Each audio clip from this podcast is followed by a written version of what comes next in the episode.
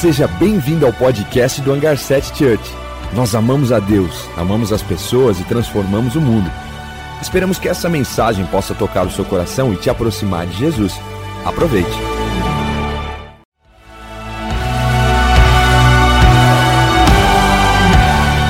Seja bem-vindo ao podcast do Hangar 7 Church. Nós amamos a Deus, amamos as pessoas e transformamos o mundo. Esperamos que essa mensagem possa tocar o seu coração e te aproximar de Jesus. Aproveite. A gente vai falar por que, que Jesus disse que Ele é a ressurreição e a vida. Isso é muito importante. Então, quando eu estava montando a mensagem, eu comecei a pensar: qual é o nível que nós temos de confiança em Deus? Qual é o nosso nível de confiança no Senhor? Por quê? Uma coisa é eu confiar em Deus quando tudo está tá certo. Quando meu casamento está bom, quando o meu emprego é bom, quando o meu casamento está maravilhoso, as finanças, ó, só no azul, né? Aqui em nome de Jesus, todo mundo só no azul, ninguém passa dificuldade, né? Nossa. Em casa a gente passa uns perrengues. Aí a Miriam já me dá uma, umas broncas porque eu gasto demais. Aí, eu pensando, cara, qual que é o meu nível de confiança, Senhor? Porque chega a determinado momento de nossa vida que parece que a gente entra numa nuvem escura ou num quarto escuro. Parece que a luz se apaga e a gente não tem controle da situação. Qual que é o contexto que eu quero falar? Lázaro ele fica doente. E aí Jesus recebe uma mensagem. O primeiro ponto dessa mensagem não, não tenho telão, então eu vou falando aqui. É a sala de espera. Eu não sei quantos de vocês já passaram por uma situação de ficar na sala de espera de um hospital. Essa semana o Matheus ficou doente, né? Ele começou na creche, vida acadêmica lá em casa já começa cedo mesmo, né? É, lá tem que estudar. Aí ele ficou com um resfriadinho. Aí a gente foi no hospital, ficou lá duas horas, nossa, no pronto-socorro uma correria, e aí beleza. Só que quando você está na fila de espera, nem sempre você tem notícia do que está acontecendo. Às vezes você está na expectativa de algo acontecer e não acontece. Né? Eu quero ler o, o, o começo do texto de João 11 e aí vai começar a fazer muito mais sentido. Porque lá diz assim, então João 11, do 1 ao 6 a gente vai ler. Então se você tiver com a sua Bíblia de papel, abra. Se tiver com o seu celular, abra. Senão você pode me acompanhar por ouvido, beleza? Havia um homem chamado Lázaro. Ele era de Betânia, do povoado de Maria e de sua irmã Marta. E aconteceu que Lázaro ficou doente. Maria, a sua irmã, era a mesma que derramara perfume sobre o Senhor e lhe enxugara os pés com os cabelos. Então as irmãs de Lázaro mandaram dizer a Jesus: Senhor, aquele a quem amas está doente. Ao ouvir isso, Jesus disse: Essa doença não acabará em morte, é para a glória de Deus, para que o Filho de Deus seja glorificado por meio dela. Jesus amava Marta, a irmã dela e Lázaro. No entanto, quando ouviu falar que Lázaro estava doente, ficou mais dois dias onde estava.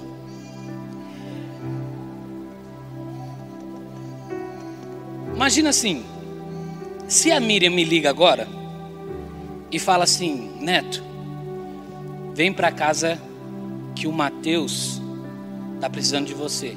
É algo emergente. Sabe o que eu vou fazer? Eu não vou ficar aqui pregando para vocês. Não vou. Vou falar, Tiago, chama o Tiago aqui, ó. Você termina aqui, porque aquele quem eu amo está passando uma dificuldade. Não é uma pessoa qualquer, é quem eu amo.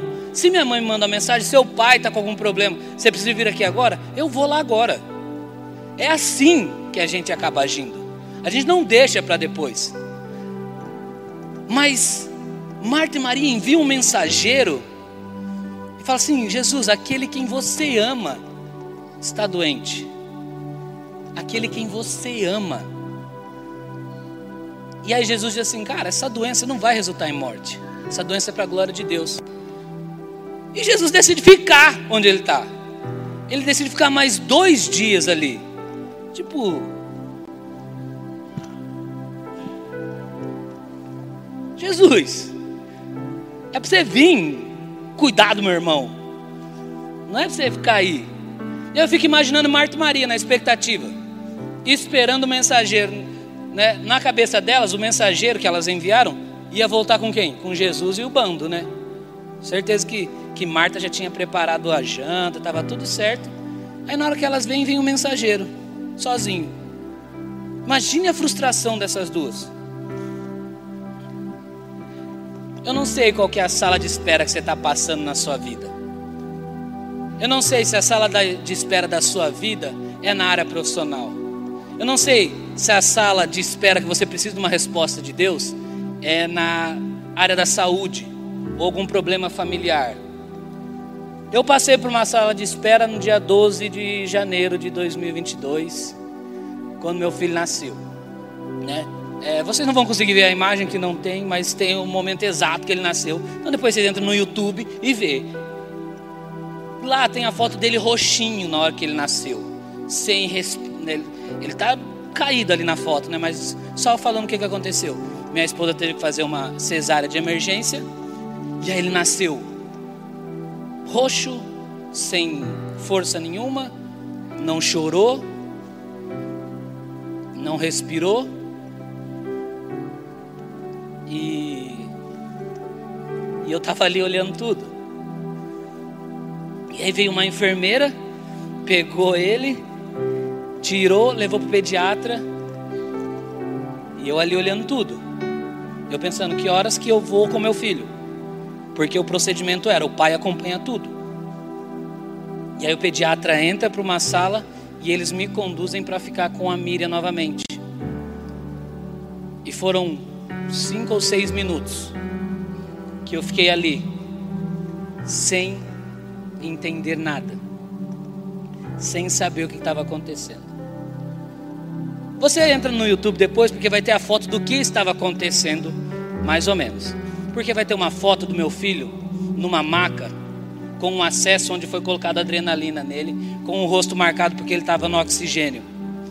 Enquanto eu e minha esposa estava esperando, sem notícias, meu filho estava lutando pela vida, sendo guardado por Deus. E aí, passa esses cinco, seis minutos, eles me chamam. E aí eu vou lá e aí eu encontro meu filho. E tá tudo bem, tá um bezerro agora, não para de mamar. Coitado da minha esposa. Mas o que, que eu quero dizer com isso? é que o amor de Deus ele não é uma blindagem contra o sofrimento. O amor de Deus é a certeza da presença de Deus em qualquer sofrimento. Porque muitas vezes nós achamos viver uma vida com Jesus é uma vida que nos isenta de sofrimento, mas não. Uma vida com Jesus é a certeza que a presença dele estará lá quando o dia mal chegar é a certeza de que, independente da forma ou como aconteceria, Ele é bom e Ele está ali. E se meu filho tivesse sido levado ali, eu estaria pregando a mesma mensagem hoje, porque o Senhor é bom. Ai, meu filho, está tudo bem, graças a Deus, né? Jesus nos ama. Jesus nos ama. No entanto, no entanto, nem sempre a forma que ele age é a forma que a gente quer que ele haja. Nem sempre a forma que ele vai agir com você ou na minha vida é a forma que a gente deseja. Muitas vezes a gente não vai ter a resposta da, da nossa sala de espera. Eu tenho amigos que estão esperando resposta até hoje. Eu tenho amigas que estão esperando a resposta de um filho até hoje. Eu tenho amigas que entenderam que não ter um filho é um caminho precioso, por mais que ela não entenda. E isso é incrível. Mas isso não isentou ela de sofrer isso não isentou ela de achar que foi abandonada por Deus. Isso não isentou ela de achar que ela foi rejeitada por Deus. Mas isso também não isentou ela de viver a graça de viver o amor, de entender o acolhimento do nosso Deus.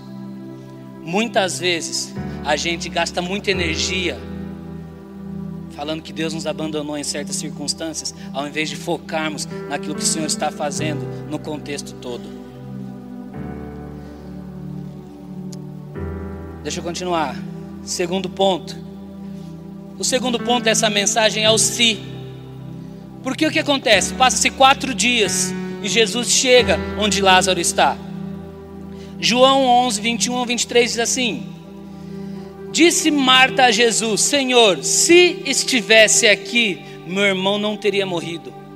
Mas sei que mesmo agora Deus te dará tudo o que pedires. Disse-lhe disse Jesus: Seu irmão vai ressuscitar.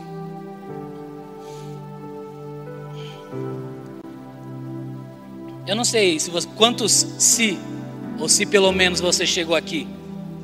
Eu já falei vários se. Um, eu tenho certeza que muita gente já falou.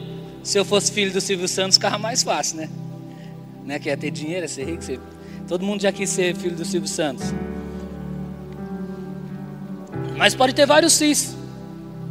Por exemplo, é, se eu tivesse mais condição, se eu tivesse nascido filho tal fulano, se eu tivesse estudado mais, eu teria passado, eu teria. Se eu tivesse respeitado mais, se eu tivesse amado mais, se eu tivesse ficado presente mais, se eu tivesse valorizado mais. Se, se, se.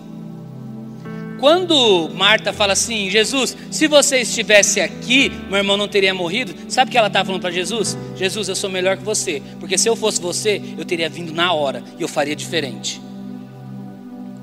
E muitas vezes a gente quer ocupar o lugar de Deus e falar: Senhor, eu sei fazer melhor do que você.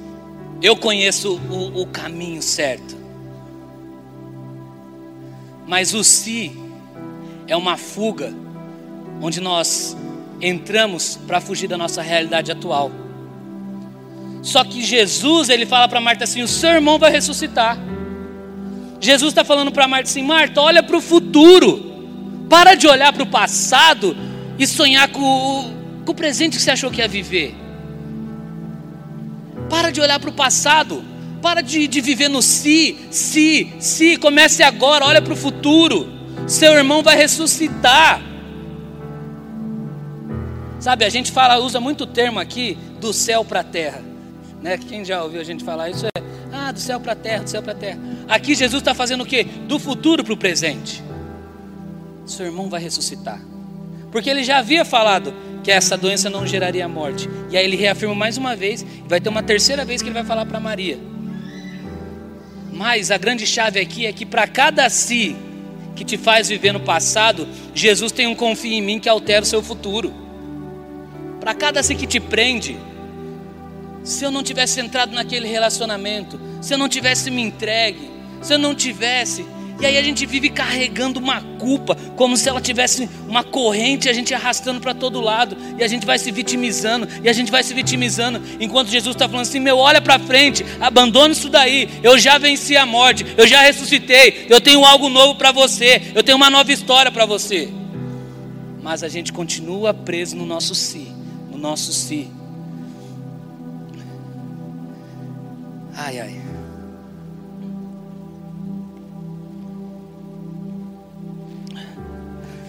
Abandona o si da sua vida. Abandona o si da sua vida. Por mais difícil que seja. Por mais difícil que seja. Porque vai ter cis, cis, vai ter si na sua vida que a gente não vai entender mesmo. Vai ter si na minha vida que eu também não vou entender. E tem situações que eu sou gente, tá? Sou gente, gente normal, gente que sangra, gente que chora, gente que que fica bravo, que tem sentimento. Então tem situações que eu saio da casinha. Poxa, se eu tivesse me comportado melhor. Pô, se eu tivesse me comportado melhor, as pessoas iam entender que eu sou pastor. Agora as pessoas pensam que eu não sou pastor. E aí eu me culpo por causa disso.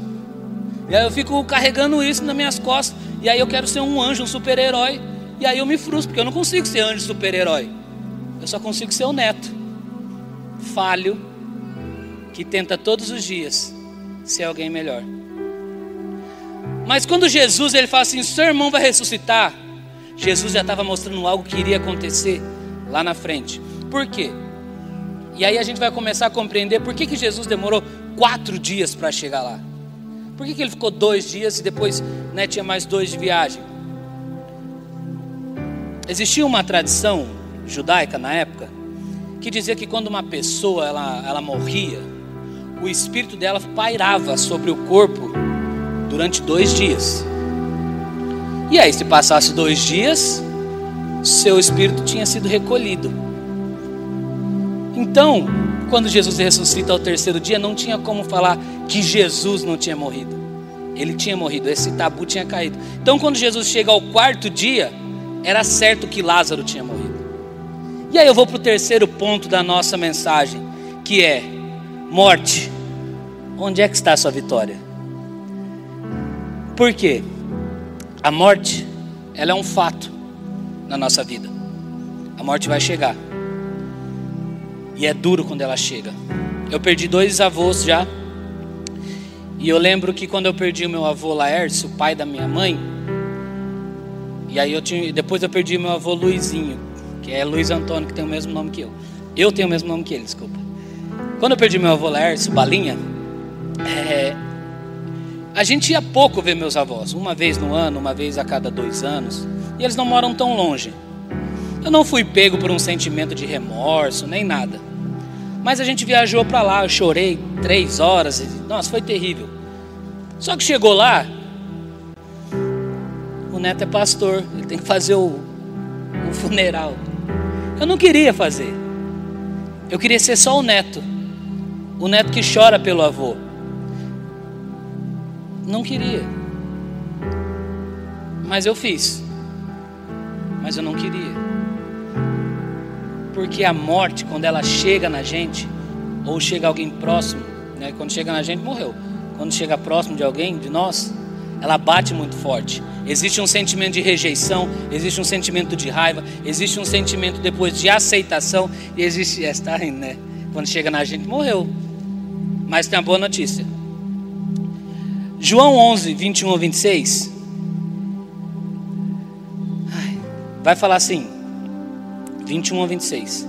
Mas sei que mesmo agora, Deus te dará tudo o que pedires. Isso é Marta dizendo para Jesus. Disse-lhe Jesus: Seu irmão vai ressuscitar. Marta respondeu: Eu sei que ele vai ressuscitar na ressurreição do último dia.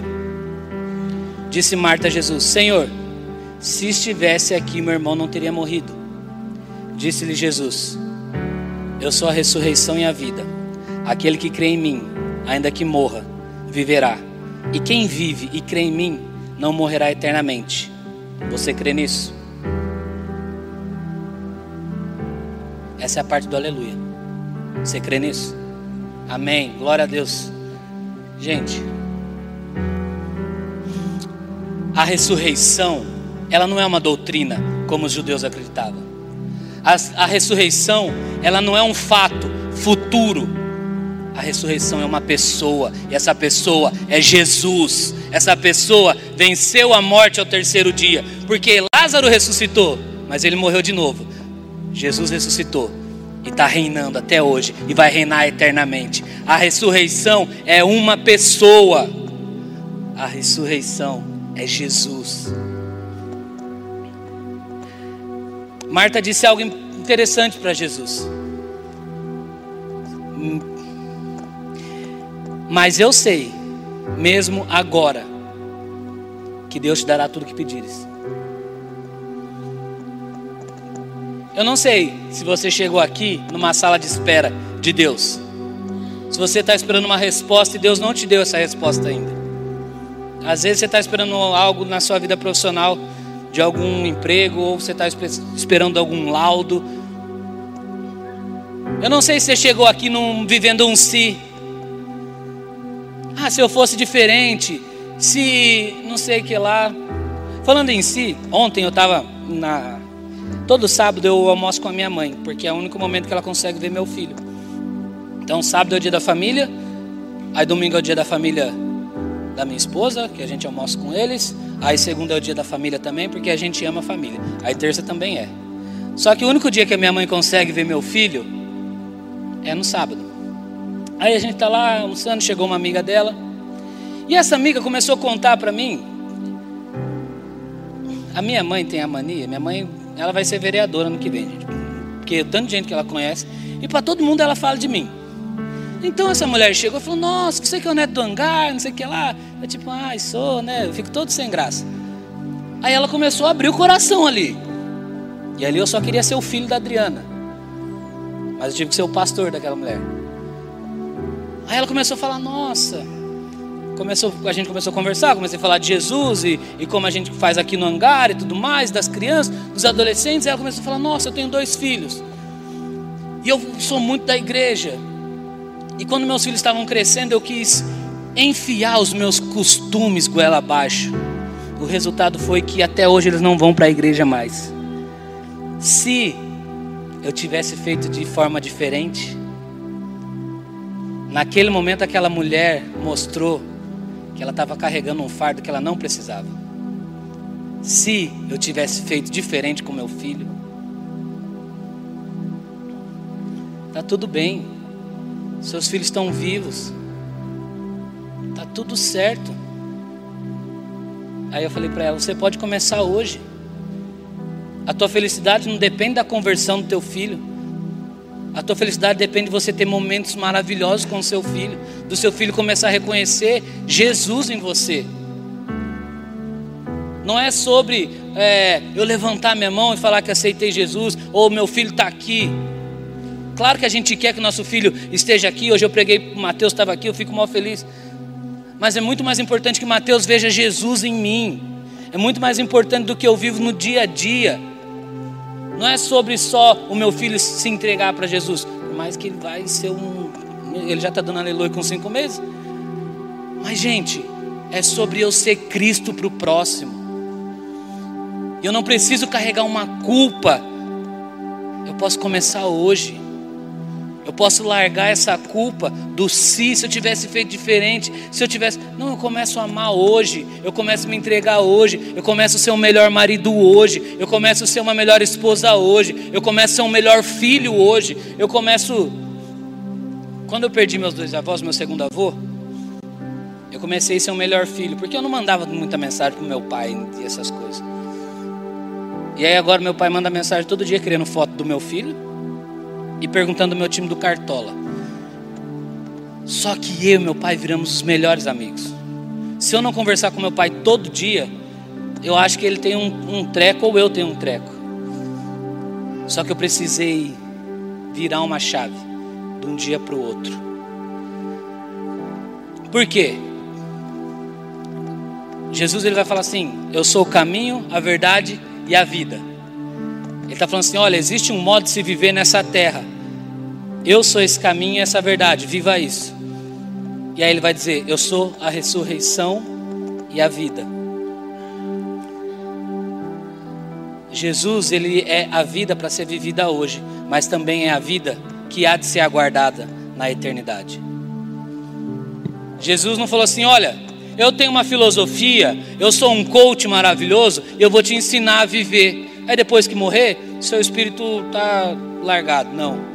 Jesus veio como palavra, se tornou carne, andou sobre, sobre essa terra, andou com os homens. Falou: Eu vou ensinar um modo de viver. Mas fique tranquilo, quando vocês morrerem, existem regiões celestiais. Porque eu sou a ressurreição e a vida.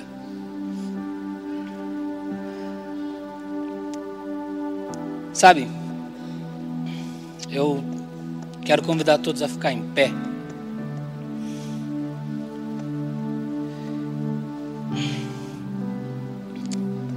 Oh, Jesus.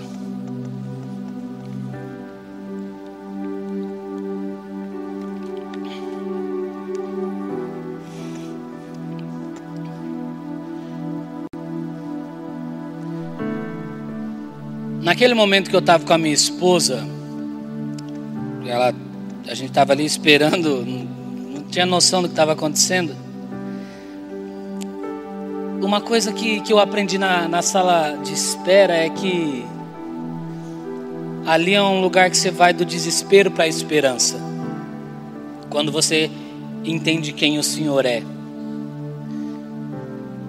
A gente estava ali e a única coisa que ela, fala, ela falava assim, né, cadê o Mateus? Cadê o Mateus? Aí, a primeiro momento, eu falei, não sei, levaram ele. Aí ela, por que que levaram ele? Aí eu, não sei. Aí eu lembro que a gente parou e a gente não falou nada.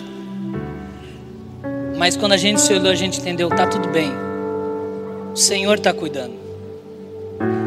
A sala de espera de Deus é um lugar que você não vê, você não escuta, você não sabe o que está acontecendo, mas você tem uma certeza: existe alguém trabalhando em seu favor. Existe alguém trabalhando ao seu favor. Existe alguém que continua trabalhando ao seu favor. Existe algo acontecendo. Três dias. Jesus morreu.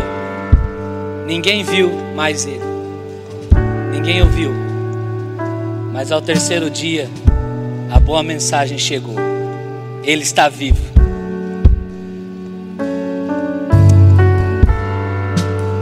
Eu quero convidar você a fechar os seus olhos. E se existe algo que você está esperando no Senhor, hoje, assim como Marta falou para Jesus, se você pedir hoje, Deus ele pode te dar. Eu não estou falando que o Senhor vai te dar agora, mas se você pedir hoje, alguma coisa pode acontecer. Se você começar a ativar a sua fé hoje, o Senhor ele vai te responder agora não do céu para a terra, mas agora é uma coisa do futuro para o presente. Ele vai começar a liberar palavras e quando Deus fala, acontece. É só uma questão de tempo. Se você chegou aqui vivendo um si, poxa Deus, si, si, si. Entrega esse si para Jesus e, e começa a olhar para o teu futuro. Começa a pensar nas promessas de Deus sobre a sua vida, sobre as promessas que Deus tem sobre a sua família, sobre as promessas que Deus tem sobre a sua vida. Comece hoje a viver algo extraordinário. Comece a falar para o Senhor: Senhor, é isso.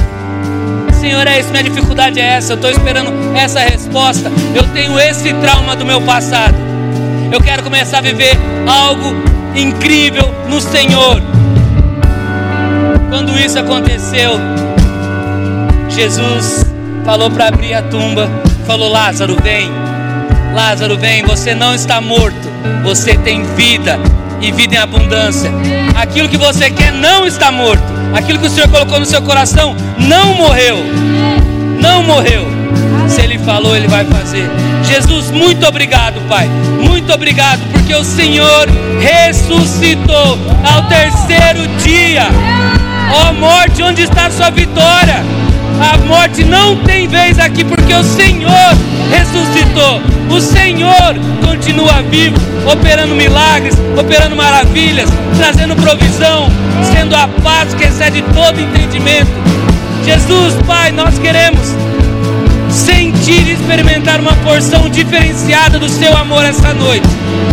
Algo diferente, Pai que nós possamos entrar numa atmosfera de adoração nunca vivida, onde nós viveremos algo diferente a partir deste momento. Comece a entregar tudo durante os próximos minutos com adoração. A música vai cantar algo muito forte, uma, uma realidade incrível. Não deixe, não fique parado, cante junto, vibre junto, viva essa verdade junto.